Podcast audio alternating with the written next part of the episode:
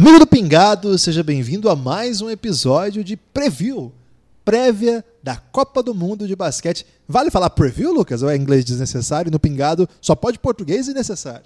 Não, Guilherme. Claro que está liberado inglês necessário. Olá, Guilherme. Olá, amigo do Pingado. É até recomendado que se fale inglês necessário, que é uma marca registrada aí do Café Belgrado. Agora, o que é polêmico é você chamar de preview, que a gente não chamou nem até agora de preview. Mas eu já estou tentando incluir isso aqui, Lucas. Aqui é assim que funciona. Ok, então vamos direto para esse preview, Guilherme, continuando aí na Europa. Esse tour europeu é o mais perto que eu tour. já cheguei. necessário. que é recomendado também.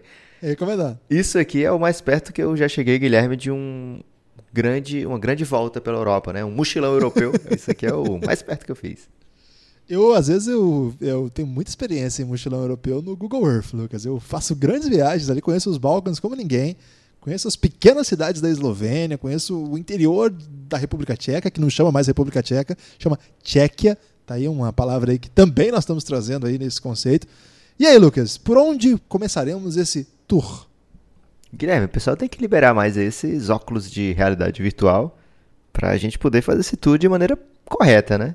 Sentindo, é, interessante. Sentindo aí o clima da cidade e sentindo. Poderia gravar, Lucas, tipo um react, assim, a gente vai andando pela cidade virtualmente e vai comentando aí, já que a gente não tem recursos para fazer o tour de verdade, né? A gente não tem recurso nem para os óculos, Guilherme. Tem que falar a verdade aqui. E se você quiser ajudar a gente, cafébelgrado.com.br. Lá você pode se tornar um apoiador do Café Belgrado, que é, junto com o Pingado são os podcasts nos quais falamos de basquete. Também fazemos um podcast de cultura chamado Elástico Mental.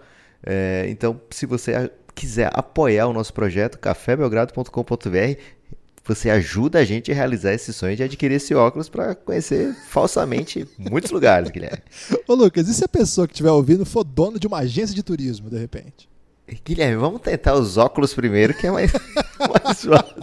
Se você tiver aí uma agência de óculos, as coisas melhoram. Mas se você realmente Tem uma tiver... empresa, Lucas, que é aqui de Maringá, que tá lançando uma promoção aí que é 50% de desconto para professores na hora de comprar o óculos. óculos de realidade virtual ou óculos normal? De grau mesmo, Lucas. Tô precisando, Guilherme. Se você quiser, eu compro lá com minha carteirinha de professor e já bula essa regra lamentável. Guilherme, começaremos hoje, se estivéssemos aí numa viagem virtual pelos nossos olhos em Istambul, Turquia. Se estivéssemos em Istambul, estaremos negociando, já pensou uma tecnologia dessa? Negociando uma posição no Power Ranking, porque Turquia que é o time que vamos tratar agora, é um provável, possível. Vou tirar o provável, Guilherme, porque isso indica muita coisa, né? Mas é um possível rival no, do Brasil na fase de oitavas que não é oitavas. Então tentaremos aí negociar de repente um, uma vitória magra, mas que garantisse uma sequência do Brasil no Mundial, ou pelo menos uma boa classificação olímpica. Turquia que é ranqueada pelo cigano desculpa, o não cigano Igor, né, o sedentário Igor, como a décima força desse Mundial. E aí eu ressalto que ele leva em conta, por exemplo, a chave onde se encontram os times. Então ele coloca a Turquia em décimo, três posições à frente do Brasil. E fala de Sed Osman e Furkan Korkmaz, Guilherme. O que você acha desse time da Turquia, dessa dupla? Mas também não é só isso que tem da NBA na Turquia é um time rodado, que tem sua juventude ali, mas tem muito cara matreiro, né? Tem, e você citou aí, eu citei na verdade o Google Earth, né? Já visitei pelo Google Street View, Istambul, uma grande visita. Uma cidade muito bonita, Lucas, de se visitar ali no Google Street View. E quem já foi para lá, tive alguns amigos que tiveram essa, esse privilégio, inclusive alguns no Mundial de 2010, contam que você falou de negócios aí, lá na Turquia você tem que negociar na hora de comprar. Então já começou aí com ótimas menções aí a um aspecto cultural aí do comércio turco. Ô Lucas, é, a Turquia é um país que é apaixonado por basquete, sediou o Mundial, como eu disse, em 2010. Foi vice-campeão Você sabia que eles se ofendem se você aceitar o preço que eles disserem? Já ouvi falar isso. Será que é verdade isso? Isso é uma piada étnica aí e aí a gente é contra a piada étnica. A gente é contra, mas é a favor de economizar, Guilherme. Então tem que tentar. Pode ser. Então, é, a Turquia tem essa, essa grande paixão pelo basquete que tem sido alimentada cada vez mais por um investimento muito forte. O, a gente sabe todas as contradições do governo Erdogan, que tem dominado a Turquia já há algum tempo. E é um país que tem investido muito no basquete. Várias empresas poderosas da Turquia estão se relacionando nesse momento no basquete. Eles são para dos principais patrocinadores da Euroliga, Turkish Airlines, por exemplo. Eles já fizeram Final Four por lá. O Fenerbahçe hoje é uma potência do basquete turco. Eles têm o Anadolu Efes, que também é um timaço, né? Acabaram de, o Anadolu Efes acabou de eliminar o Fenerbahçe na semifinal da Euroliga. Foi a decisão e perdeu para os russos, o CSK. Então, é um, é um país, uma cultura de basquete que está muito acostumada a vencer. Talvez a gente aqui não, que não acostuma, não tem tanto costume de cobertura de basquete europeu, a gente vê a Turquia meio como, ah, tem um jogador que eu conheço só da NBA, um ou outro, é um cara meio coadjuvante, ah, esse time é mais tranquilo. Os turcos estão acostumados a jogar em grande nível, Lucas. Então, é um time que vai ser respeitado por todo mundo do basquete FIBA, é um time muito experiente, é, com grandes jogos, ainda que não tenha ali super veteranos, mas tem um time muito acostumado a jogar nesse nível. É uma coisa que eu sempre comento aqui do Brasil, né? A ausência de jogadores acostumados a jogar no maior nível FIBA possível. É até engraçado isso, porque o Brasil é um dos times, um dos times mais experientes do torneio, mas certamente o Brasil está com um jogador que jogou a Euroliga do ano passado é, no elenco. É impressionante isso, né? Tem dois de NBA que jogaram muito pouco também. Então a gente vê um time aqui muito mais acostumado a competições desse nível.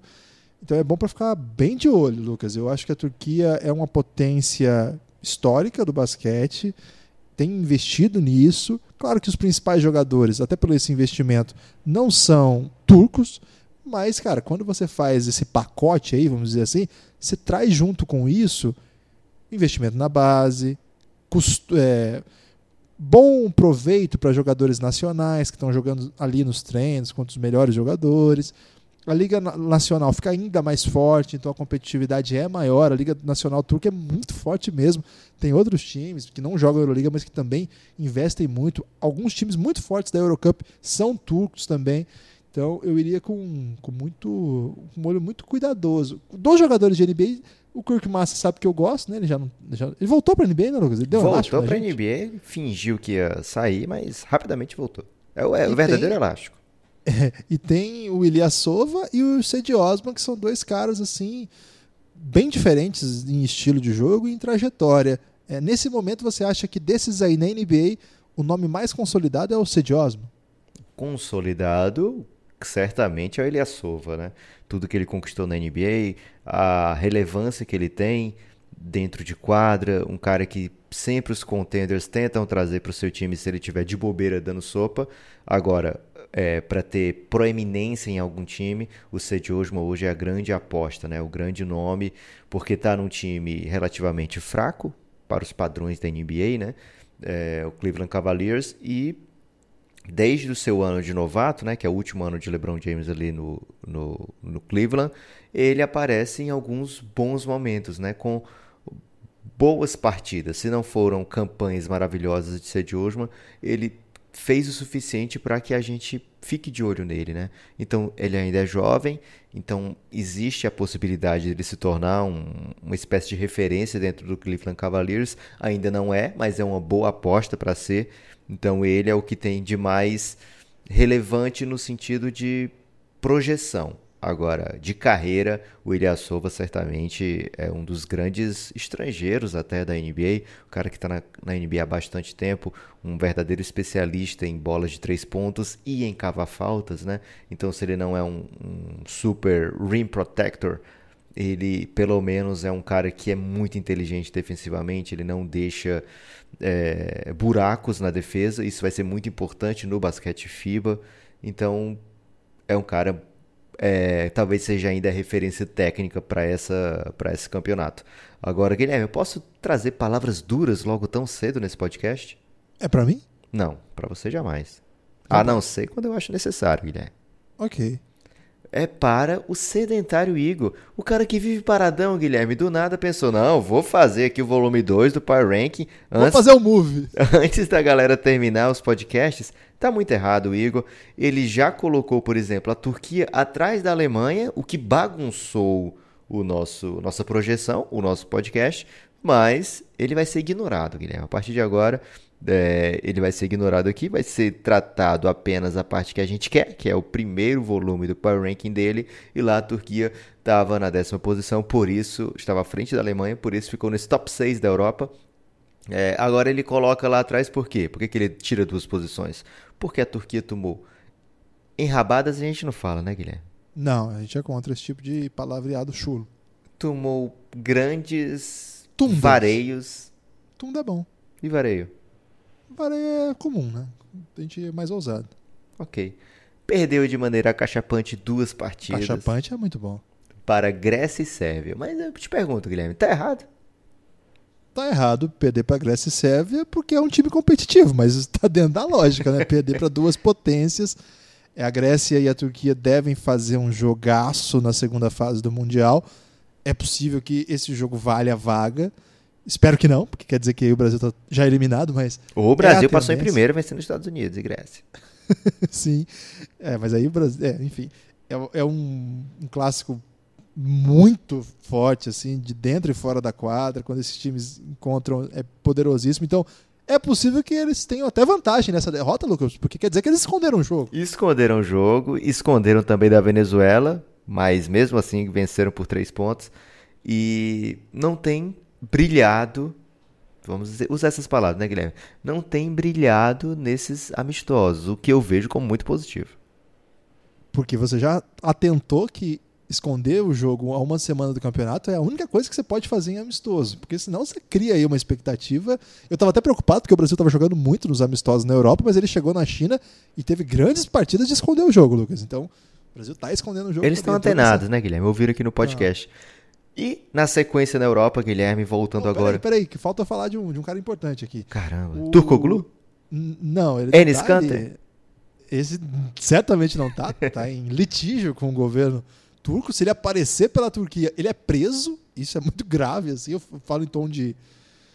É, falo um tom mais jocoso, assim, porque é beira o absurdo, né? Um jogador de NBA ter sido acusado por um governo grande do mundo, é uma, não uma potência propriamente, mas é um país grande da Europa, como terrorista, então é até exótico aí. É uma longa discussão isso, a gente não vai entrar nela aqui, até porque o Turco o, o Canter não tá lá nesse debate, ele, inclusive ele é inimigo do Turco Glu. Agora tem um cara aí, Lucas, que é uma coisa que você sempre pergunta, eu não falei porque eu achei que você ia me perguntar. Eles têm um americano naturalizado, Lucas. E aqui reside um perigo monstruoso. Guilherme, eu sou muito contra quando o time já é bom e traz um americano. Acontece muito na Europa. É, todo mundo tem feito isso, Lucas. Itália faz isso, França Ah, a Espanha faz isso. traz um, um sérvio, traz um, um congolês. Agora trazer É. americano é covardia. É, os caras trouxeram o Scott Wilpkin. Ele é monumental, é um craque mesmo. É, eu gosto muito, muito de vê-lo jogar. É, Ele- o Wilbekin. Scott Wilpkin. Caramba, Ele- esse cara é bom demais, velho. Ele é, velho. Ele jogou na NCAA muito bem, né? Ele foi uma estrela lá da Universidade da Flórida. Não foi draftado, acaba encontrando seu caminho na Europa. É, começa no basquete francês, se eu não me engano. E rapidamente é, é- é coletado, digamos assim, para o basquete grego. Lá no AEK ele brilha muito. Vai para a Turquia jogar no Darufka, que é o time do. É Darussafka. É um time que o David Blatt era técnico da época, timaço né, de basquete. O, foi campeão, MVP da Eurocup, jogou pra caramba, MVP da do campeonato, MVP da final, campeão, é, principal pontuador, ele foi um negócio monumental. O David Blatt vai pro, volta pro Maccabi, né? Leva de volta o, o não, na verdade, eu tô confundindo aqui, Lucas, mas assim, ele vai pro Maccabi e lá continua fazendo uma grande temporada, vem de um ano muito, muito bom na Euroliga. É um é um amador de elite hoje do basquete europeu. Eu sou fã, eu gosto de assistir jogo dele.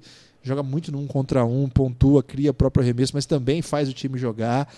É, cara, é um- uma super estrela, foi campeão na Liga de Israel também, jogando pelo Maccabi Tel Aviv.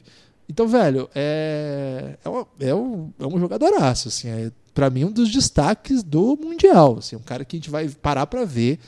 Então, você vai botar numa linha aí ao lado, é, dá para botar o Wilbekin, Osman, Kurkmaz, Ilyasova e um pivô, né? Eu imagino que vai ser o Sanli, que jogou no EFES, né? Atual vice-campeão da, do, da Euroliga. Velho, é pesado, Lucas. É um timaço. Guilherme. Tem o Semi-Erden também, né? O Semi-Erden que jogou no Boston Celtics. Não tá mais no melhor momento da carreira, mas é, ainda dá um caldo, assim. Jogou no Cavs também, se eu não me engano. Jogou, acho que jogou no, é, Acho que sim, não lembro. Mas no Celtics eu tenho certeza. Então, velho, é um time que vai botar em quadra, um time muito, muito bom. Guilherme, vou trazer aí agora de improviso aqui para esse podcast de hoje, que é com o top 6 da Europa, pelo menos antes da trairagem do sedentário Igor. É... Chance de crime, pode ser? Pode ser chance de crime. Qual é, Guilherme, a chance de crime que a Turquia pode cometer? Por exemplo, está no grupo com Estados Unidos, República com a Tchequia e Japão. Qual é a chance de crime para a Turquia passar em primeiro nesse grupo e complicar os Estados Unidos aí que vai de repente obrigar uma vitória para a Grécia? A chance de crime na KTO, por exemplo, é 13 para 1 para a Turquia passar em primeiro. 13 reais para cada real apostado. KTO.com, hein? Parceiro do Belgradão. Manda o ADM lá, porque ainda você ganha 20% do depósito. Os caras foram parceiro do Belgradão nessa cobertura aí. É, cara, eu, eu acho que é um time que falta alguma coisa física ainda para impactar os Estados Unidos. Então, eu não aposto muito nisso, não. Eu acho que eles têm uma boa chance de crime contra a Grécia. Eu acho que eles têm uma chance real, porque é um jogo direto contra um rival, um jogo que deve ser tenso, vai ter falta técnica, vai ter briga, e aí o nível cai um pouquinho, e acho que aí pode ser uma chance de crime bem maior.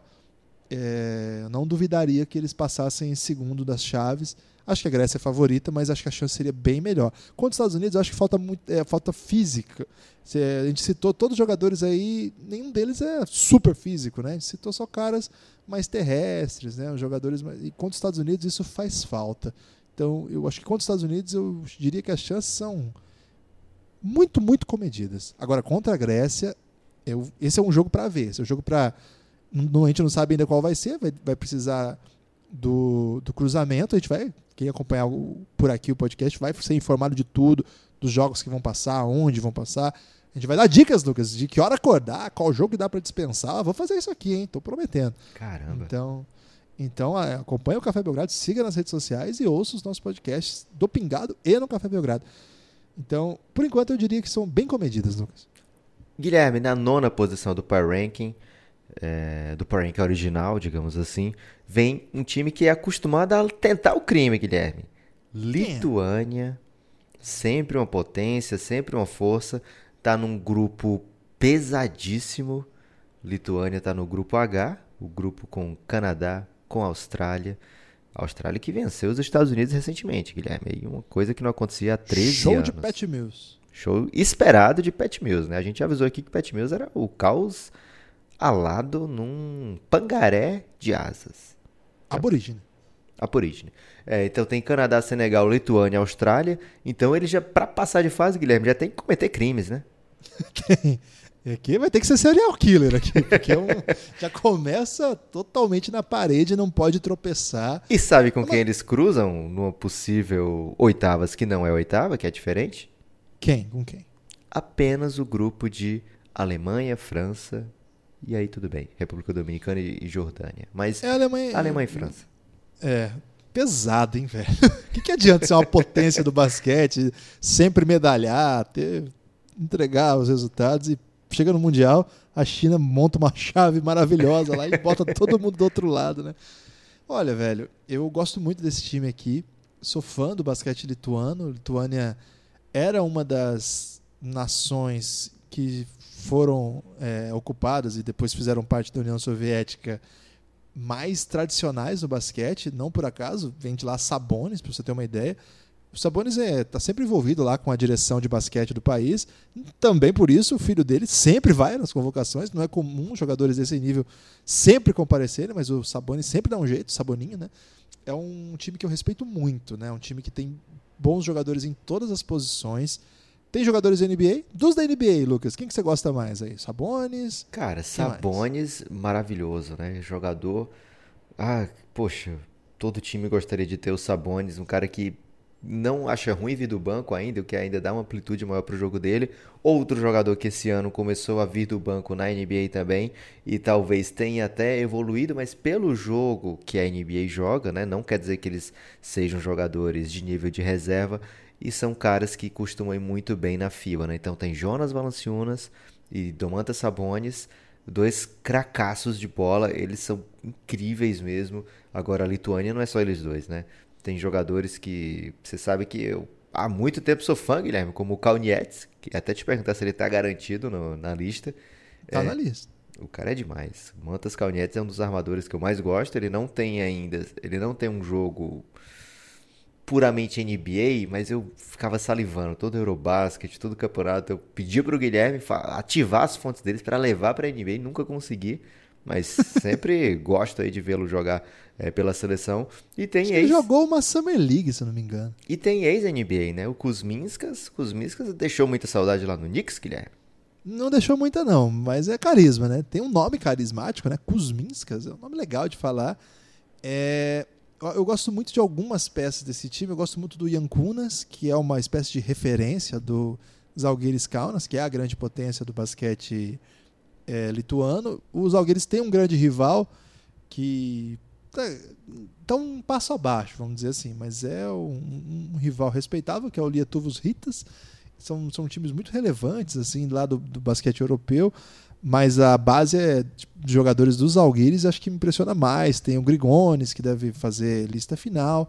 Cara, eu gosto muito do Seibuts, que era até jogador do Lietuvos Ritas, Ritas, e tava, jogou acho que no basquete espanhol, já está um pouco mais velho, mas é sempre muito sólido.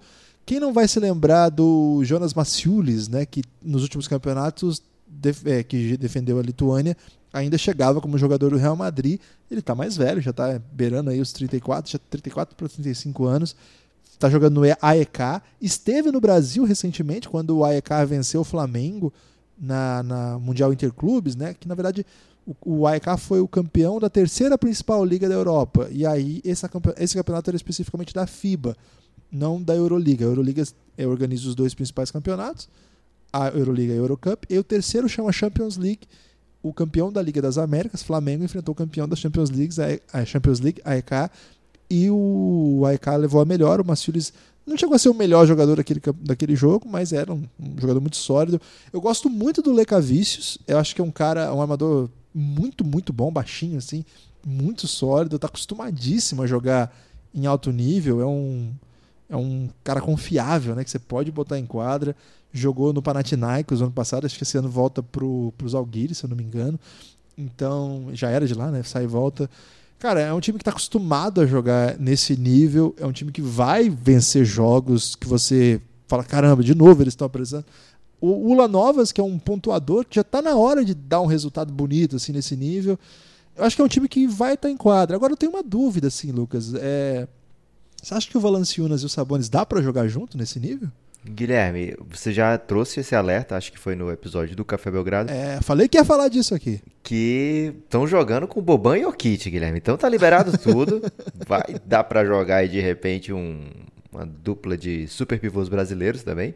Varejão e. Quem mais, Guilherme, a gente bota? Felício. Varejão e Felício, vai rolar também. É, a altura voltou a ser predominante no basquete, Guilherme. Quem diria, hein? Pois é. Mas assim, são dois caras que na NBA têm jogado na posição 5, né? É, mas eles jogam. Primeiro, né, na, FIBA não tem os 3 segundos de garrafão, né? Então essa mobilidade que é exigida o tempo defensivo, né? Que é exigida o tempo todo na NBA, ali para não não estacionar, não existe. Né? Então dá para encaixar melhor é, quando você tem dois pivôs um pouco mais pesados. E o, o, o jogo da NBA hoje pede, exige né, que o Sabonis, por exemplo, consiga marcar de alguma forma digna no perímetro. Tem muita troca, tem o tempo todo é, que ficar atento com essas, com essas movimentações. Então não vejo como algo que vai impossibilitar a Lituânia de colocar seus melhores jogadores em quadra. Eu acho que a Lituânia fez muito um trabalho muito digno aí, Guilherme, de não naturalizar nenhum americano. Não precisa, já é bom, né? É, os grandes times não fazem isso. So... Né? Eu acho que tem que fazer isso sim, Lucas. Para ser campeão tem que naturalizar. é, já tem muito, muito craque, já tem o basquete que a gente está acostumado a ver assim, ah, a Lituânia não vem tão bem, de repente eles saem em segundo lugar.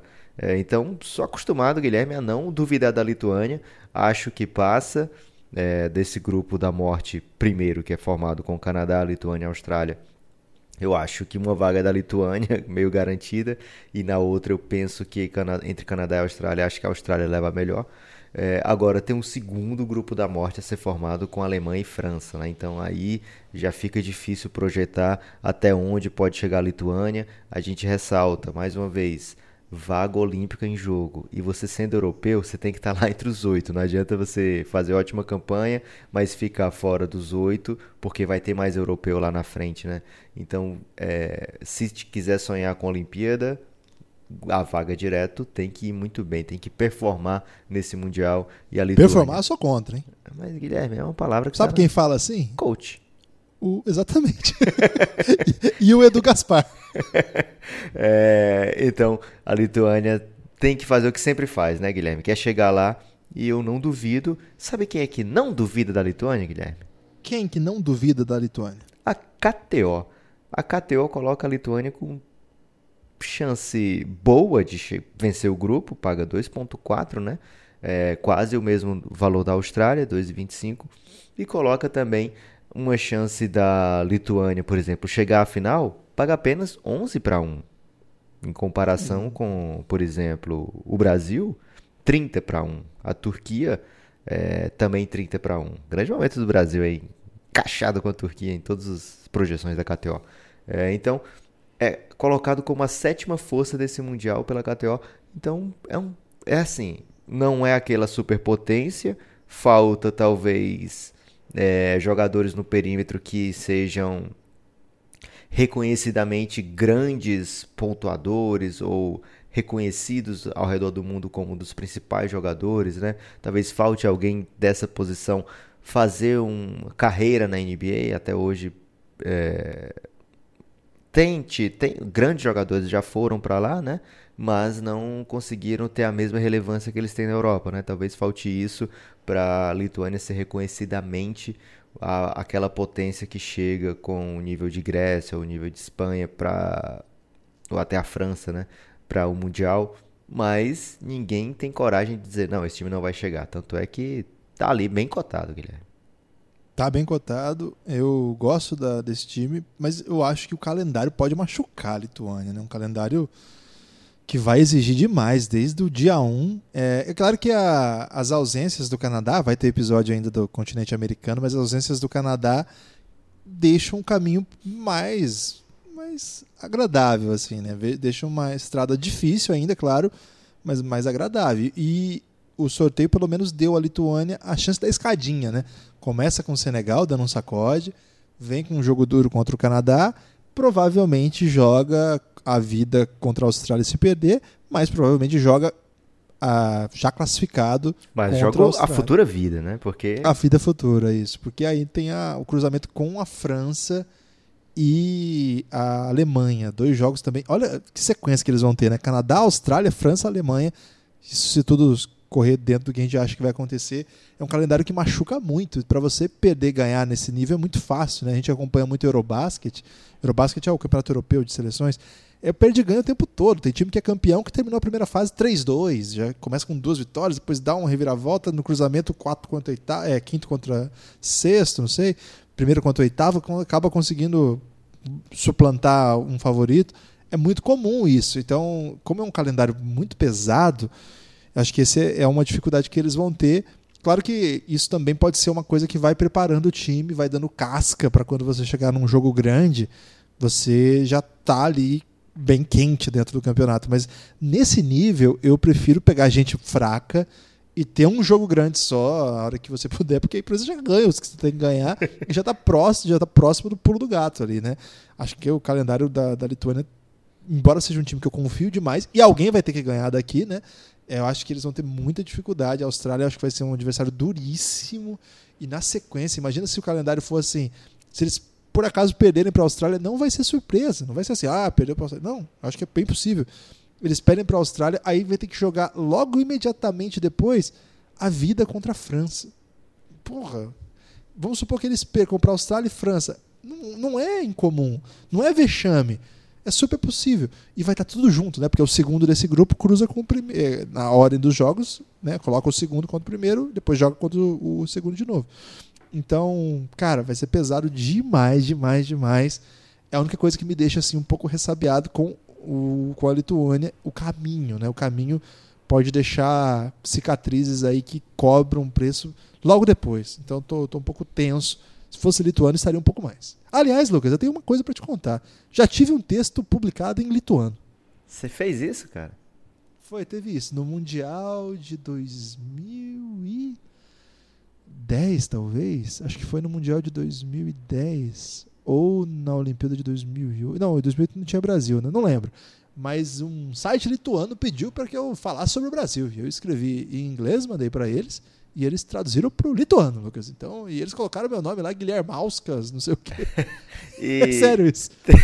Teve palavras duras pro Brasil? Não, era uma coisa meio o Brasil tem tal jogador, tal jogador, assim. Não quis deixar o Brasil em maus lençóis em cenário internacional, né? É, você tava com Guilherme você podia falar o que quisesse, Guilherme. Mas eu sou brasileiro. Lucas. Guilherme, agora a coisa ficou séria. Agora só tem. Não tem magia xoxa, Acho que não. pode falar, porra, ficou sério aqui, Lucas. Tá liberado.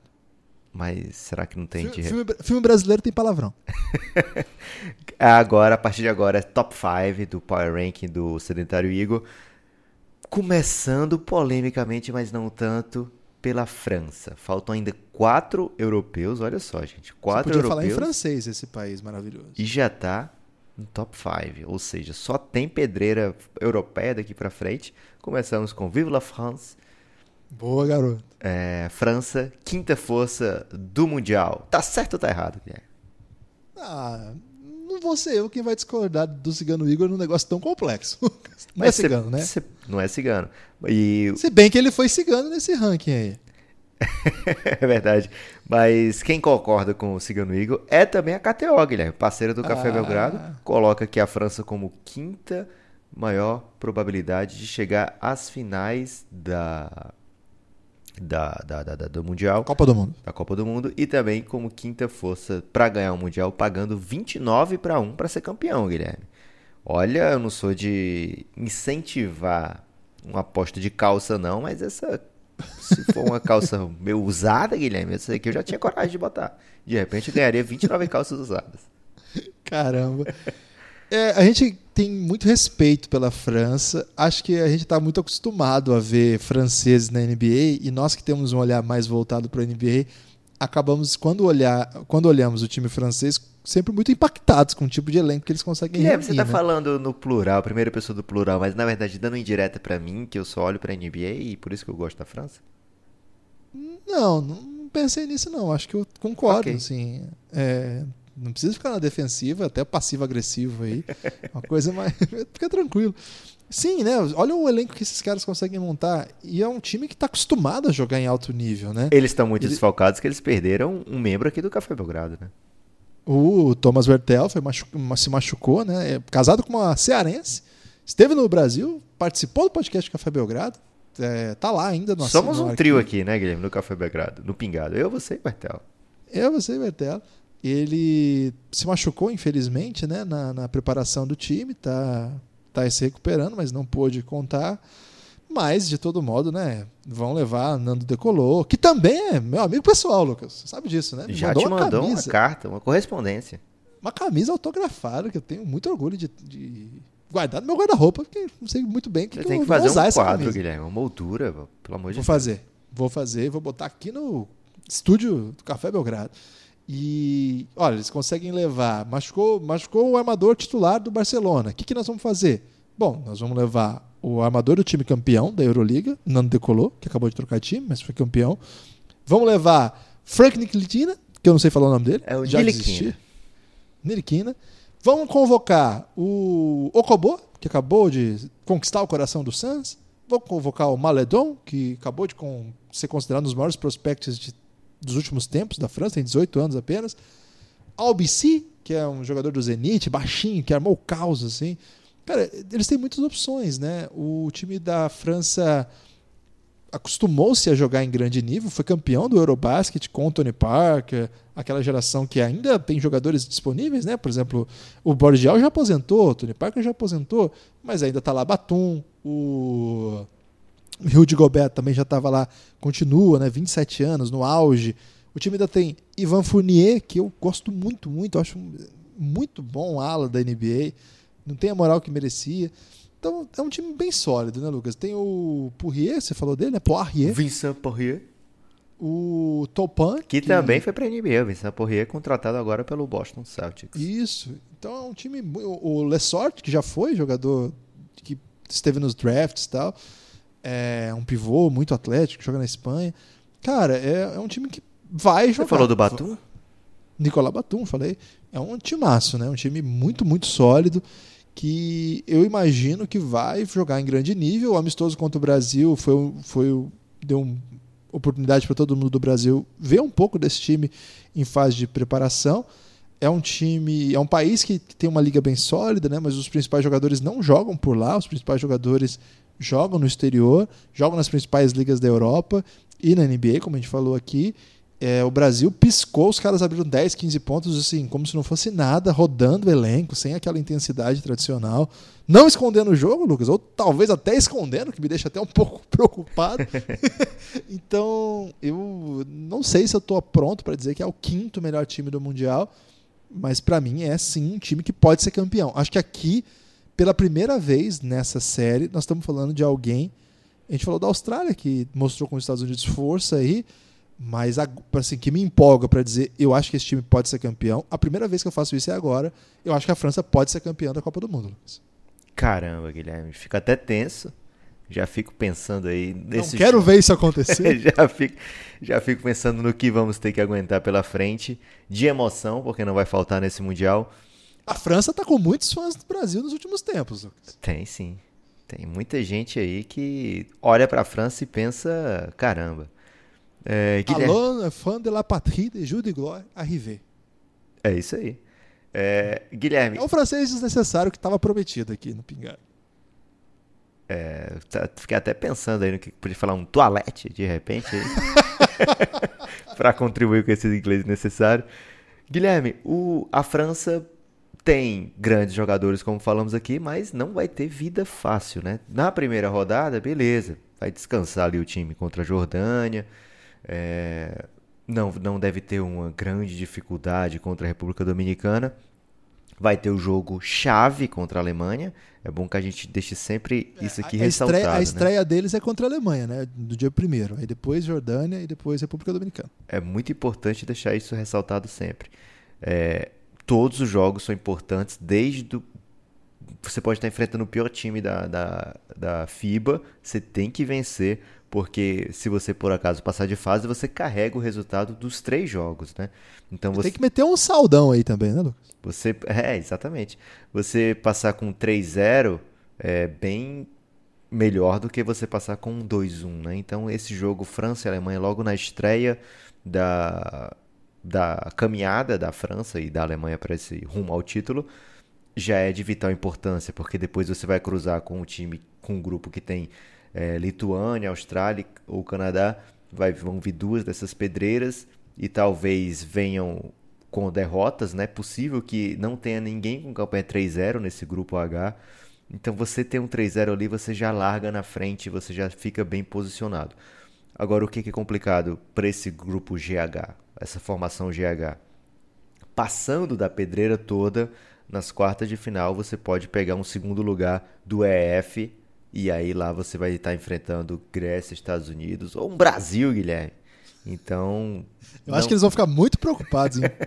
com esses três adversários aí. Lucas. Então não tem vida fácil para francês. Mesmo que faça tudo certinho, passe em primeiro, Guilherme.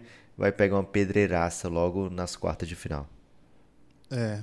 É, é dramática essa chave, esse chaveamento, né? A gente falou bastante sobre isso já.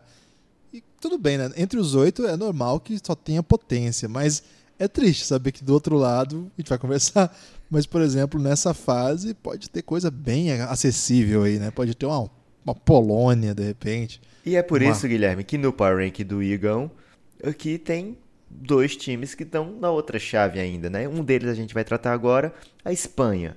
A Espanha, para mim, não chega no nível da França para esse Mundial, chega com o timaço ainda, mas eu vejo um pouco abaixo da França.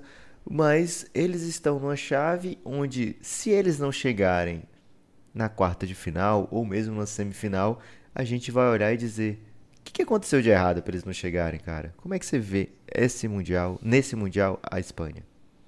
A Espanha tá naquela entre, não é entre safra, mas a, a, geração campeã do mundo não existe mais. A geração campeã do mundo Tens o já... que é necessário?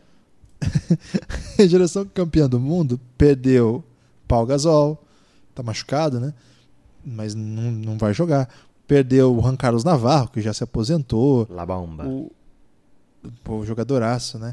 É, daquele elenco, só o Margasol, né? Que, que tava naquele time, jogou até a final. Não tem mais ninguém. E o Rubão? O, o Rubio não tava ainda. O Rubio começa a fazer parte da seleção em 2008 só. O time de 2006 ele não tava. Ah, verdade, que ela Então, então Felipe Reis já tá jogando ainda no Real Madrid, mas não tá mais. Jorge Hagar Barrosa, lembra dele, Lucas? Jogou no Sim, NBA também. No Tava muita bola de três, pivô, né? Que abria para chutar. Nossa, craque de bola. O Rudy Fernandes, que eu tô, tô, tentando lembrar se ele estava em 2006, mas eu acho que não também. O... Depois eu checo isso aqui. Então, é um time que aquela geração campeã do mundo hum, deixou de legado o título do mundo, título do Eurobasket. Sérgio Lu não tava? Sérgio Lu não, Sérgio Lu é mais novo. Sérgio Lu é 92, eu acho. Caramba, a Espanha tá tá na briga há muito tempo, né? Tipo a gente. É? Ah, não, o Sérgio Lu é 87, mas ele não tava nessa não. Essa, os armadores eram o Carlos Cabeças, tinha o Raul Lopes, acho que jogou até na NBA também, jogou no Utah Jazz. E tinha um outro armador, agora não vou lembrar o time completo da Espanha de 2006, mas daqui a pouco aos pouquinhos eu vou lembrar. É, tipo, mas era um timaço, né? E eu, esse, é engraçado que aquele time, Lucas, ele deu a cara a primeira vez num campeonato que não valia nada. Valia muito o campeonato, evidentemente, a Copa do Mundo de 2002, Mundial na época ainda. É, eles venceram os Estados Unidos. Ninguém se lembra dessa vitória porque foi naquele quinto ou oitavo, lembra? Que tem aquele. Uhum. Os Estados Unidos foi eliminado antes. Aí esse time foi lá em Indianápolis e ganhou dos Estados Unidos também. E aí todo mundo falou assim: caramba, nós temos um time aqui muito bom, hein? E esse time vai dar as caras em 2006, mas sempre vai começar a aparecer, né? Em 2008 é vice-campeã olímpica. Acho que é um jogo que a Espanha poderia ter vencido os Estados Unidos de Kobe, LeBron e grande elenco. Então, olha o tamanho da Espanha. 2012 eles voltam à final olímpica. Então é um time que acabou rivalizando com os Estados Unidos por um tempo. Agora, aquela geração que conseguia botar todos esses caras em quadra, aquela geração tá dando a vez. Eles vão meio envelhecidos porque tem o Rude, eu acabei de falar do Rude Fernandes, 34 anos, Margasol, 34 anos, é, Sérgio Liu, 31 anos. Eles estão, assim, não, aquela última corrida, Paul Ribas, que estava nesse time, mas nunca conseguia emplacar, porque ele jogava na posição do Navarro, por exemplo. É difícil, agora pode ir, mas ele tem 32 anos. Então, essa geração tá dando aí a sua última, seu último flamenco, né? A gente fala último tango, Lucas, mas é o flamenco, né? Último baile. Então, essa geração vai deixando. Qual que tá pintando? É uma bem mais nova. Quem que tem dessa turma aí? Tem o Rubio, que tem só 28 anos, embora a gente ouça falar dele faz muito tempo. Tem os irmãos Hernan Gomes, né, o Willi e o Rancho. Os dois são bem novinhos, né, 23, 25 anos. É... Tem outras peças que acho que são ali do, do meio do caminho, não vão chamar muita atenção, mas enfim, Vitor Claver, o Oriolá, o Rabaceda, caras que não viraram super estrelas, mas que tem uma carreira sólida no basquete internacional. Então é um time que, por isso que a gente não está tratando como tanta potência como a gente já poderia ter tratado só pelos nomes dos jogadores ou comparado com o que a gente fez aqui com França, por exemplo, ou até com Austrália. Eu não sei se a Espanha chega melhor que esses times. No papel, é um timaço. Mas acho que é uma geração meio que, sabe, ali na encruzilhada.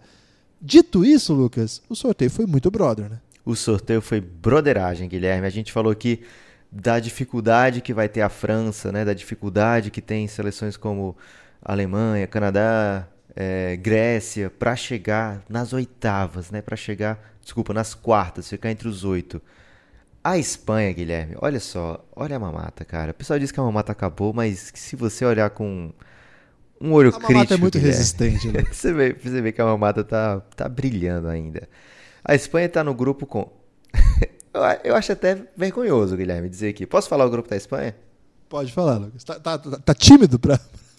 É porque depois de falar do grupo H, depois de falar do grupo G, depois de falar do caminho que a França vai ter pela frente, eu fico receoso de falar que a Espanha vai. ter- Fala até mais baixo, tá, Guilherme? Eles estão no grupo com Porto Rico, a segunda força, Irã e Tunísia. Pô, é sacanagem, né? Esse é o grupo. Não tem aquela história que você volta só uma foto e fala, esse é o tweet, né? É, É. Esse é o grupo da Espanha. Irã, Porto Rico e Tunísia. É, poderia ser o Brasil, mas não é. É Irã, Porto Rico e Tunísia. Espanha tá lá, passou, vai cruzar, aí sim. Vai vir alguém, vai vir alguém quente, porque o outro grupo tem Itália, Sérvia, Filipinas e Angola.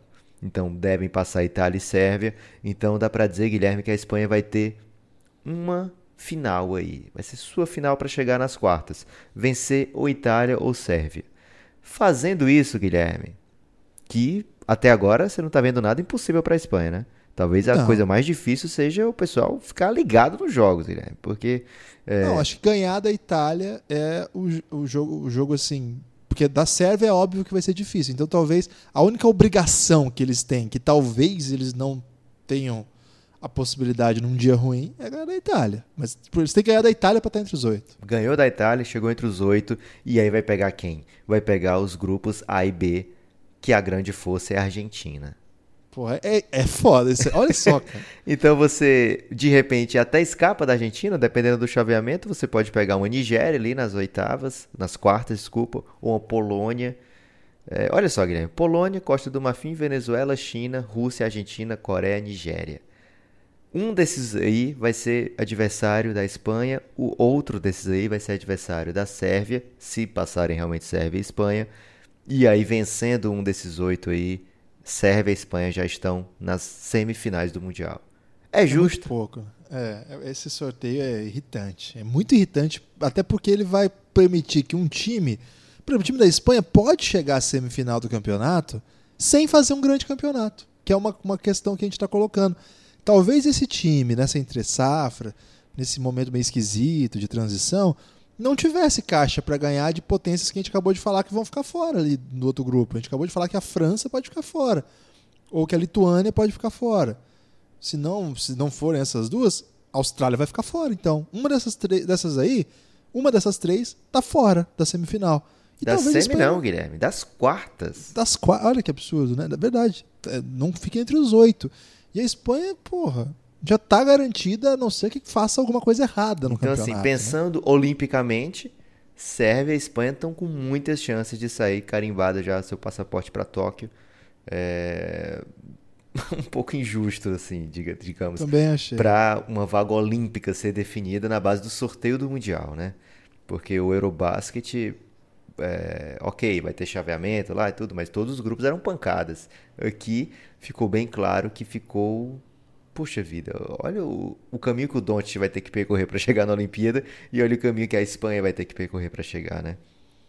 O Doncic deve ter que participar de uma grande seletiva mundial. com- É, pré-olímpico mundial. Que se, se a Eslovênia tiver um wild card, né? Que ainda não ficou claro como é que serão os critérios. Pois é, então Porque tem isso também. Não é só a vaga olímpica direta. A- As vagas, quase todas as vagas para os torneios seletivos mundiais serão também definidas pela classificação nesse- nessa Copa do Mundo. E a Eslovênia atual campeã da Eurobasket e não tem, não conseguiu por conta, muito por conta do formato novo da, da- do Campeonato Mundial da FIBA, conseguir colocar um time no Mundial, né, o que impossibilita essa conquista da vaga direta. Então, vai ser o, olha, a gente falando de Doncic aqui, Guilherme, distraidamente, mas tudo bem. Gostei, foi você dessa vez. né? Passando da Espanha, né, trazer, tentando esquecer um pouco, Guilherme. Ah, posso só dar o serviço então, Lucas? Que eu dei informação ali, mas não falei completa. Ok. O Felipe Reis, oh, desculpa, o Raul Lopes não estava entre os jogadores Ele vivia time. machucado naquela época. É, os armadores foram o Calderon, que eu não tinha citado, né? Um grande jogador também. E tá na NBA até hoje, não tá? Ou já aposentou? Cara, se você piscar, ele tá lá, Guilherme. Já era pra ele ter saído há uns de quatro playoff. anos. E no jogo de playoff, você É. vai dar distraído. O Carlos Cabeça, que já tinha citado, jogou até na América do Sul recentemente. E, claro, o Sérgio Rodrigues. Era jovem na época, mas já estava lá. craque, craque, craque, não, não está no time, uma pena, né? Já acho que não joga mais Campeonato FIBA. Esses, olha os armadores do cara. Né? Então eu tinha dito que só o Margasol, mas não, o Rude também estava, né? Então o elenco ainda tinha Felipe Reis, Carlos Jimenez, Sérgio Rodrigues, Bernie Rodrigues, que era o Barbudinho, que jogou muito. Guilherme, anos. como é que as pessoas vão conseguir agora? Porque o Rudy Fernandes, todo mundo quer bater nele. É, e agora que ele tá idoso? Com razão. Mas idoso é covarde, Lucas. Então tá liberado? Se for o Rudy Fernandes, eu não vou criticar, não vou dizer que eu vou aplaudir. Ok. Mas me, me comprometo a não fazer aquele tweet dizendo Lamentável que isso aconteça. Ou então faz aquele igual o Daniel Alves, né? Lamentável com um sorriso no rosto. Pode ser. Você quer fazer mais algum serviço ou podemos passar adiante? Faltou falar do Mumbru, que era um cara sensacional, que não dobrava o joelho, mas jogava muito. e essa Espanha raiz aí não levava americano não, né, Guilherme? Essa não. Depois eles começaram a naturalizar, naturalizaram o... O Ibaka, o Mirotic, zangaram Mirotic. os dois, não estão levando mais nenhum. É, Acho que tem um que eles tentaram levar, mas acho que não ficou na lista final, não. Mas tem um, um novo ainda. Um, um, eles estão eles nessa. eles vão muito na sua onda aí, Guilherme, mas. É, Sou a favor. Mas só ganharam quando O, o mundo é uma grande roda, Lucas. Okay. Não, mas eles ganharam o Euro, Eurobasket aí. Com, acho, que, acho que o Ibaka tava no Eurobasket deles. Mas aí. Posso estar errado também. Eu acho que tava mesmo, mas era covardia. Ok. Faltou então. A, aliás, só para falar, eles perderam o Eurobasket em casa. Você lembra disso? Aquela campeonato maravilhoso do Tony Parker. Lembro sim. É, lembro com saudade, inclusive. Eu gostava de ver essa Espanha perder. É, mas eles ganharam outro jogo que teve o Batum batendo no Rudy Fernandes, Guilherme. Isso aí mesmo. É, o que eles foram campeões, eles foram campeões três vezes já, né? Mas o último que eles foram campeões não foi em casa, foi na Alemanha. Guilherme, eu falei. Ah, foi naquele super sede, lembra? Que tinha um monte de, de país, é verdade. Não era, era uma sede que tinha jogo na Croácia, na França, na Letônia. Foi bem legal isso aí. Guilherme, faltou falar da KTO. Desculpa, KTO, um abraço. A Espanha está como uma das forças para ser campeão, pagando 15 para 1. Lógico, né? O fato de ter esse caminho facilitado, digamos assim, para chegar tão longe, favorece muito para que ele esteja com a odd tão boa paga apenas 6 para 1 se você achar que a Espanha vai ser finalista, mas não vai ganhar. É, então eu ficaria longe, Guilherme. Assim, pouparia minha calça nessa aí. Agora eu falei que ia fazer o quadro Chance de Crime, só fiz com, com o primeiro, esqueci completamente. Então queria que você fizesse uma apanhada do que rolou até agora, Guilherme. Chance de Crime: França, Espanha, Lituânia. Olha, a, a Lituânia ele tem uma chance real de medalhar mas de título eu não apostaria, não. Acho que falta um pouquinho para a Lituânia. Porque quando Você a gente sabe fala que para a Lituânia medalhar vai ter que ficar fora Grécia ou Estados Unidos. É, eu, eu acho que dá para eles eliminarem a Grécia. Acho que eu acho difícil que eles ganhem dos Estados Unidos. Já ganharam, né, na Olimpíada de 2004 com o show dos Sarunas e Asikevicius, que é o atual técnico dos Alguires, inclusive. É, mas nessa geração, não sei. Espero estar tá errado, porque seria bem legal a Lituânia eliminando os Estados Unidos. Nenhum anti-americanismo aqui, que só seria legal mesmo. Mas o. E tem que passar pelo que Brasil também. Mas acho que falta um pouco para ganhar dos Estados Unidos ainda. Acho que Grécia e outras forças, eles até têm time. Não é fácil. Então, assim, é, são chances é, reais, porém contidas. Então, é, nos crimes seria tipo um furto? Pode ser. Pode ser um, um furto qualificado. É, França, a gente já comentou que tem uma chance. Dito isso por alguém que não tem a menor ideia do que seja um furto qualificado. Mas se tem qualificado, imagina que é melhor que o sem, o sem qualificação. França, eu acho que vem pro crime, crime severo, Guilherme, daqueles severo. que dá muitos anos de cadeia. É. É, e a Espanha, eu acho que vem para um, um furto. Um 7-1. Um vem pro um 7-1. eu ia dizer que é um furto doloso, Guilherme, que não tem intenção, um culposo. Não tem intenção de roubar, mas acontece. Deram para ele, cara. Então, que fazer? Achado não é roubado, né? Quem perdeu foi relaxado. É, agora, Guilherme Fausto, chegamos na Grécia, segundo, segundo o Igão da Massa, o sedentário que agora quer mexer. A Grécia, terceira força do Mundial. Para chegar longe não vai ser fácil tá num chaveamento que tem confronto com os Estados Unidos logo de cara, tá no grupo que tem Brasil, Montenegro e Nova Zelândia, então por mais que a gente veja a Grécia como favorita desse grupo, pode ter certeza que é um grupo que não dá para cochilar, não dá para é, descansar, não dá, por exemplo, para jogar sem Antetokounmpo, né? Tem que são três jogos de atenção para a Grécia. Lógico, que entra como favorito nos três, mas se bobear pode sofrer um crime aí inesperado. Depois tem o chaveamento com os Estados Unidos e provavelmente Turquia, mas pode ser a Tchequia ou o Japão também. Mais uma vez, né, jogos de atenção elevadíssima passando tudo isso, uma quarta de final contra ou França, ou Lituânia, ou Alemanha, ou Canadá, ou Austrália. Então também não tem moleza. Grécia tem tudo para chegar longe, e quando eu falo tudo, eu falo Yannis Antetokounmpo, mas não vai ser fácil, Guilherme. É, eu acho que eu acho que tem o, a Grécia é um time muito forte, né? A gente que a gente respeita muito a Grécia pela sua história. A gente acostumou a ver a Grécia grande, eu acompanhei o, o, aquela geração que venceu os Estados Unidos nas Olimpíadas de Atenas. Inclusive voltou ao noticiário agora, porque os Estados Unidos perdeu para a Austrália e desde aquela derrota para a Grécia, os Estados Unidos não perdia para ninguém. É verdade, foi numa semifinal, né? Foi na semifinal em Atenas, 2004. Foi um sacode mesmo. É, tinha um trio ali que eu era apaixonado, Lucas, que era Diamantides, Spanulis e Tô esquecendo o terceiro aqui, de tão, tanta, Papaloucas, claro. Tanta paixão que me fez esquecer aqui do trio. É, era um trio maravilhoso. Você acha até eu escrevi um texto lá no nosso blog do Lance que tem esse, essa. Fala um pouco desse time. Faz um tempo já, mas acho que está lá ainda. E a Grécia, por ter essa tradição, é um time já antigo, né? Lá do Gales, já, não é de agora que é uma potência. Foi campeã europeia em 2005, era um time que controlava muito o jogo, é, com várias peças assim caras que entendiam muito ah, o basquete, passe certo na hora certa, ângulos, né? Que a gente aprende muito com o Galego.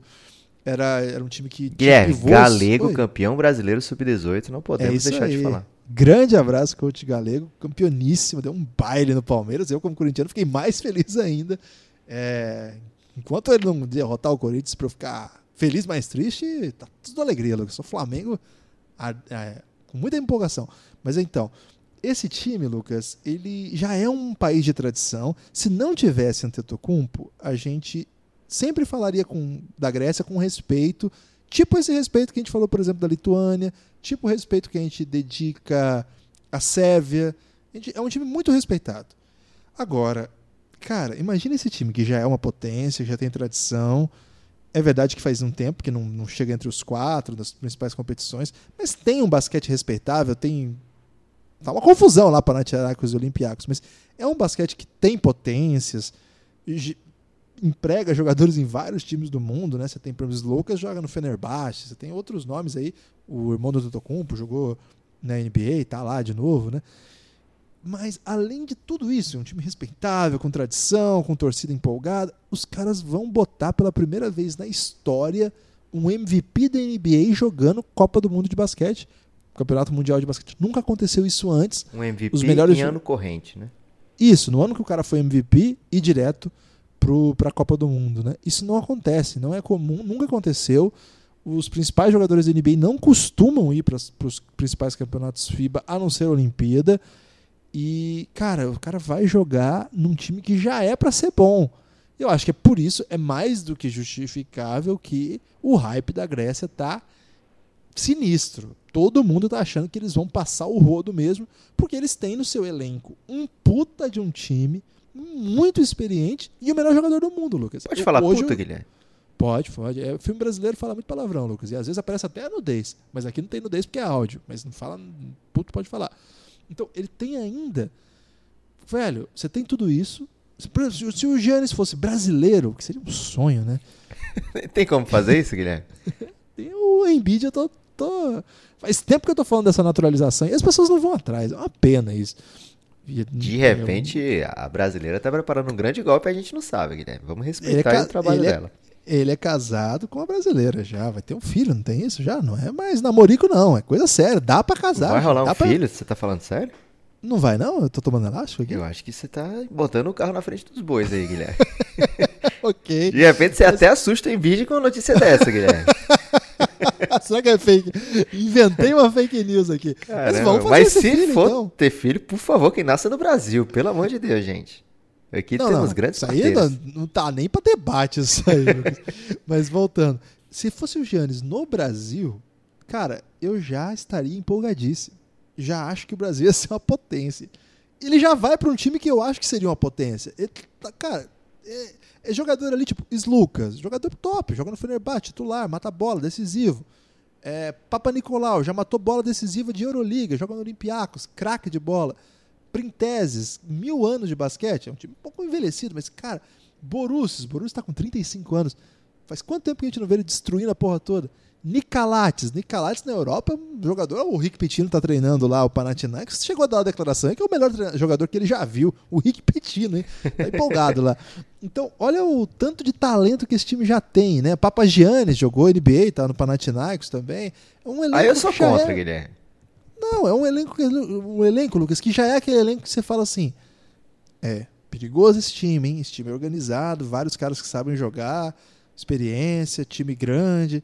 E aí os caras botam um MVP da Você não vai falar do Papa Petro? Porque eu adoro falar esse nome, Papa Petro. Papa, Papa Petro eu não sou tão empolgado não, mas é bom jogador Mas olha também. o nome, cara, Papa Petro. Papa Petro é bom. É quase nível Papa Loucas, mas Papa Loucas tem um aspecto lúdico. É, mas aí tem o Vacilopoulos, que é um vacilão, né? e ainda tem os irmãos Antetokounmpo para dar aquele carisma, uma pena que só vão dois dessa vez. A gente tá na expectativa aí que no próximo Mundial essa galera vai envelhecer, esses gregos aí, e vai ter a família inteira do Giannis lá. Agora, Lucas, é muito, muito, muito de levar o MVP para essas paradas, velho. É um negócio assim. A memória que eu tenho é o Mundial de 2002, sempre cito esse Mundial aqui, porque, cara, lá estavam todos os jogadores empolgantes que eu me lembro, assim. Tava o Ginobili, tava o Novitsky, tava o Yao Ming, tava o Pej Stojakovic, tava o Vlad Divac, tava o Bodiroga. Quando você leva um jogador desse nível, cara, é, o campeonato fica maravilhoso, né? E, pô, a gente vai ter Giannis, a gente vai ter Jokic, vai ser incrível esse campeonato. E o Giannis atual MVP da NBA jogando nesse time. Então é normal que o hype esteja nas alturas. Ele é um dos motivos pelos quais eu estou empolgadíssimo para esse campeonato. A gente está fazendo um monte de podcast sobre isso. Cara, o Giannis vai. Isso aqui é um negócio que você pega pro cara que é fã de NBA e fala assim, velho, o Giannis vai. O cara já para, Lucas.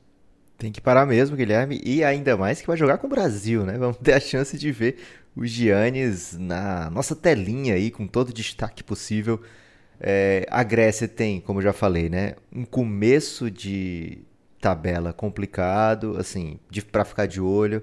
Depois vai aumentando o nível, vai chegar a níveis épicos ali para as quartas de final, se o time estiver por lá. Espero que não, Guilherme. Infelizmente vou ter que falar isso aqui para a Grécia. Espero Você não que... acha que você está um pouco com a autoestima elevada aí do Brasil para dizer que o começo da Grécia é difícil? Não, eu falei do grupo como um todo. Eu falei que é um começo para prestar atenção. Porque okay. carrega. É só uma provocação barata. Carrega resultado, né? Então, pode ser que no grupo do Brasil, por exemplo, passem dois times com 2-1. Com dois times. Não, é, dá para perder, eu concordo contigo. Foi só uma provocação. Mas sim, dá para perder. Né? É diferente do grupo lá que tem Costa Jordan, do Marfim, é, Tunísia. É, é. Tá, Turquia, é, desculpa, Porto Rico, Irã e Tunísia. Difícil, você, você tem que caprichar muito aí para perder a Espanha. É, a Grécia não, a Grécia tem que jogar com atenção elevada desde o começo, depois cruzamento com os Estados Unidos e talvez Turquia.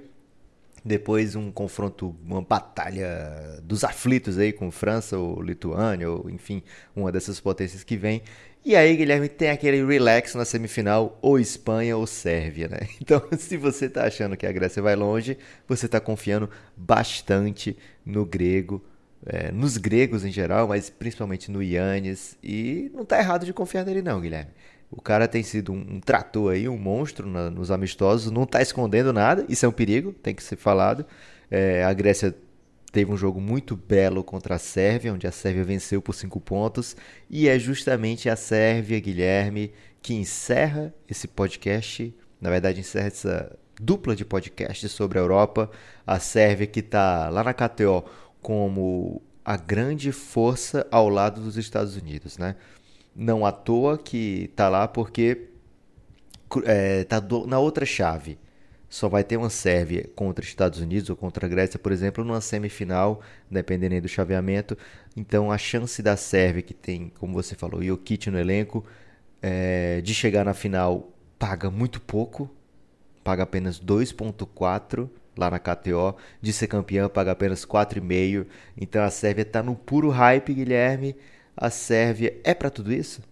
É sim. É, a Sérvia é atual vice-campeã olímpica com um time não exatamente tão diferente desse, mas é um time menos. Com o Jokic, por exemplo, em outro momento da carreira. Claro, o Milos Teodosic vai fazer uma falta. Não sei nem como descrever isso. Monumental. Né? É monumental. É, ele é.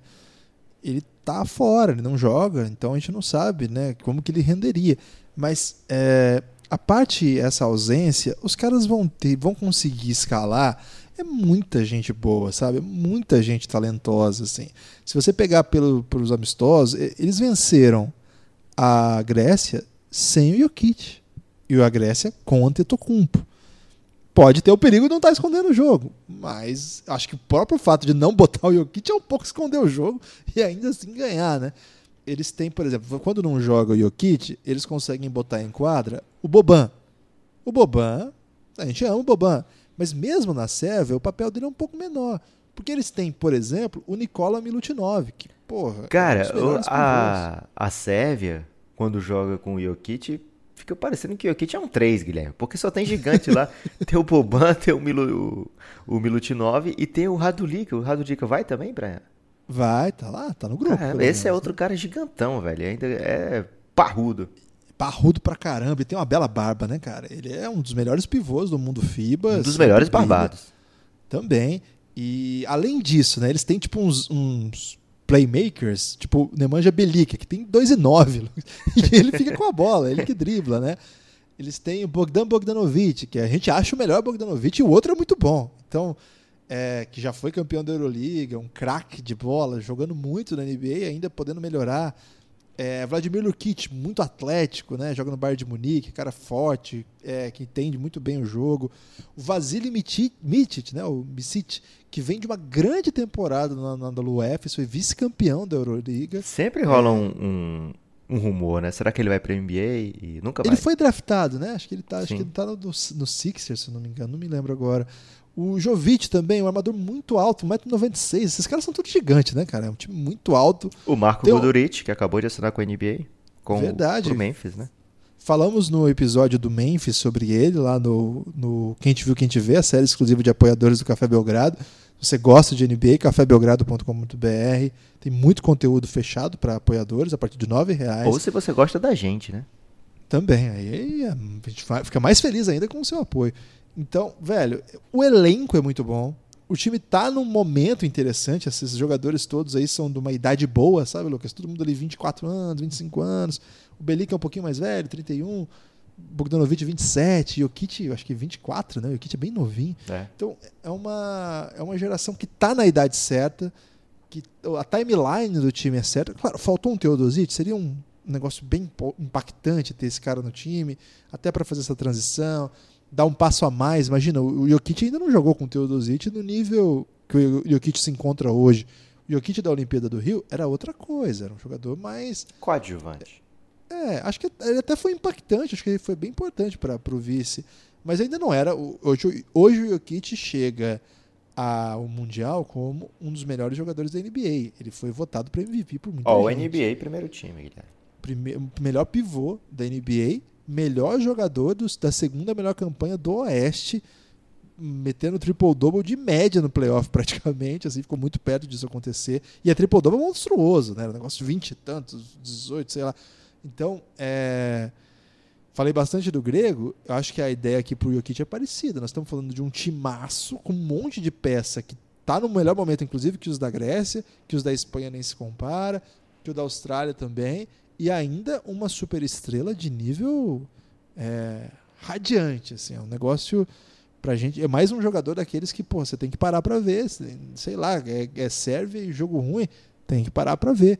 E aí, nesse caso, diferente do caso da Grécia, eles têm uma jornada que pode dar perigo? Pode, mas também não é assim o, o bicho de sete cabeças. Por exemplo, a Grécia vai ter que ganhar para ficar entre os oito de Montenegro, Brasil e Turquia. A Sérvia vai ter que ganhar da Itália. É isso, né, Lucas? É, a Sérvia, diferente da Espanha, que tem uma final contra a Itália, basicamente, né?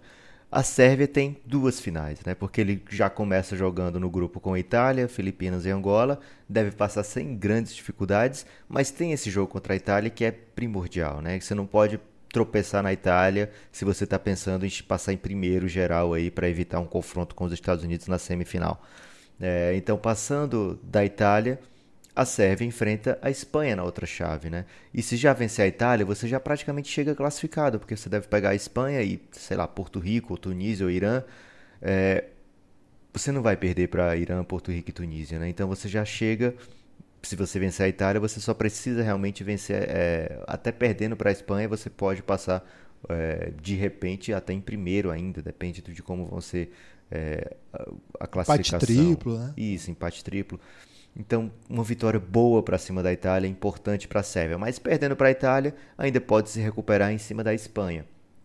Então, é, a Sérvia tem esse caminho tortuoso apenas mais para frente, né? No começo deve passar sem grandes sufocos.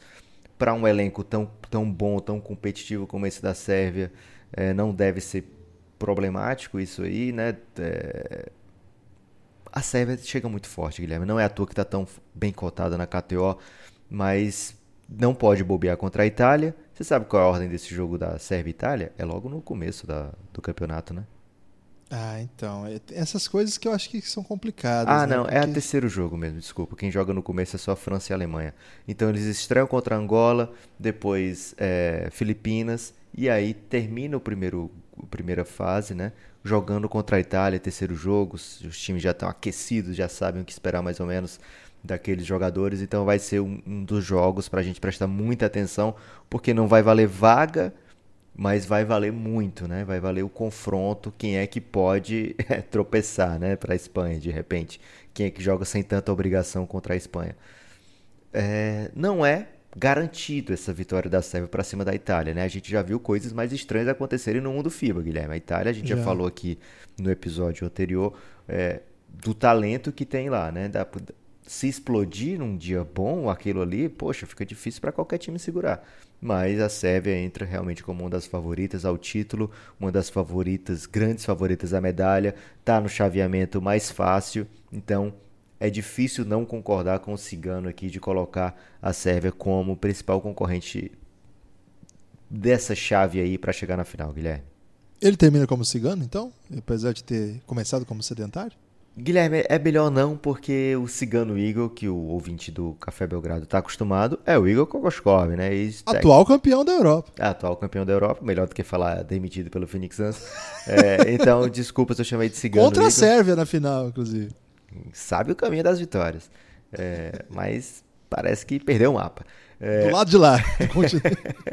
o, o cigano aqui não é cigano, é o sedentário Igor, que armou uma presepada no final aí, depois de ter sido chamado de sedentário, foi a forra. Ficou com medo, eu acho, né?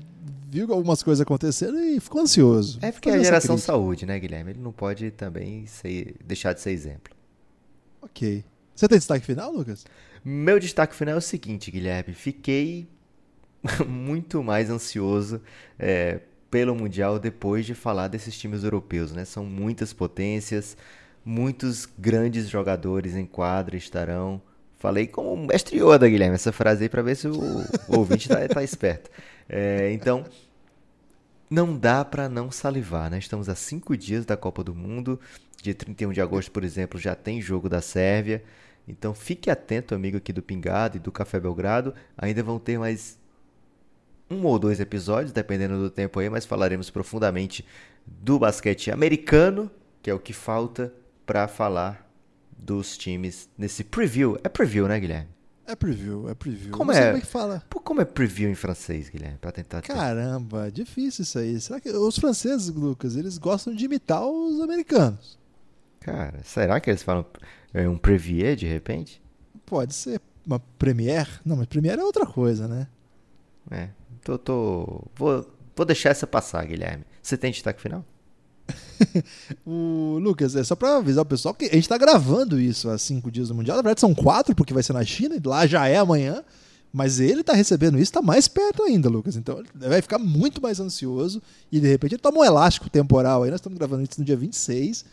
Quando você está ouvindo isso, eu não sei, mas olha, pode estar tá muito perto, a bola pode estar tá até subindo aí, você está distraidaço aí ouvindo um podcast sobre essa competição aqui. É uma Cara, eu tô muito empolgado mesmo, assim. Guilherme, fizemos um aperçu. Ok, como é que é? Aperçu. Aperçu? Você fez o biquinho pra falar? Ap- Não dá pra falar sem bico, Guilherme. Ok. Então, esse aperçu aqui, pra falar da, da francês desnecessário aí, em homenagem a uma grande nação. É. Eu, cara, na medida que o tempo vai passando, a competição vai se aproximando, a gente começa a falar dos principais jogos, é, já dá pra ver cruzamentos possíveis, já tá um pouco mais palpável, os elencos estão definidos, né? Pode ser que tenha alguma lesão. né? A gente tá gravando isso no dia que o Campasso se lesionou, mas parece que tá tudo bem já. Então, claro que ainda pode mudar alguma coisa, mas as coisas estão muito, muito encaminhadas e a gente fica muito afim de fazer isso, né? Competições FIBA são muito especiais para mim. Campeonato de seleções eu acho maravilhoso acompanhar, assim, eu- eu- é muito empolgante porque é um, é um cruzamento do mundo NBA com o mundo Euroliga, com as seleções. O mundo NBB, por que não? Exatamente, vai ter jogador NBB, né? Então é um negócio muito empolgante para mim, eu fico muito comovido, assim, eu fico emocionado mesmo. A gente vai ter aí 14 dias intensos de competição, a nossa cobertura já vai, vai completar 30, né? Porque a gente começou 15 dias antes. E. Não, velho, eu- é só empolgação mesmo para essa reta final. A gente vai ter mais podcast preview ainda, que aí é brasileira prévia, Lucas. Aí pode falar em português. Ok. E, ou de repente até em espanhol, né? Pra, porque a maior parte aí do continente americano. Mano, previsão. Sim, por que não? Então, é, você pode continuar conosco aqui. Espalhe por aí para os seus amigos que gostam de basquete que o Café Belgrado está fazendo esse trabalho aqui no podcast Pingado. Ajuda muito a gente isso. Segue a gente nas redes sociais, compartilhe por aí, dá essa força pra gente, porque a gente vai estar contigo aí durante todo esse campeonato. Os jogos serão de madrugada, a gente vai ter muita cobertura. Só isso por enquanto. Forte abraço.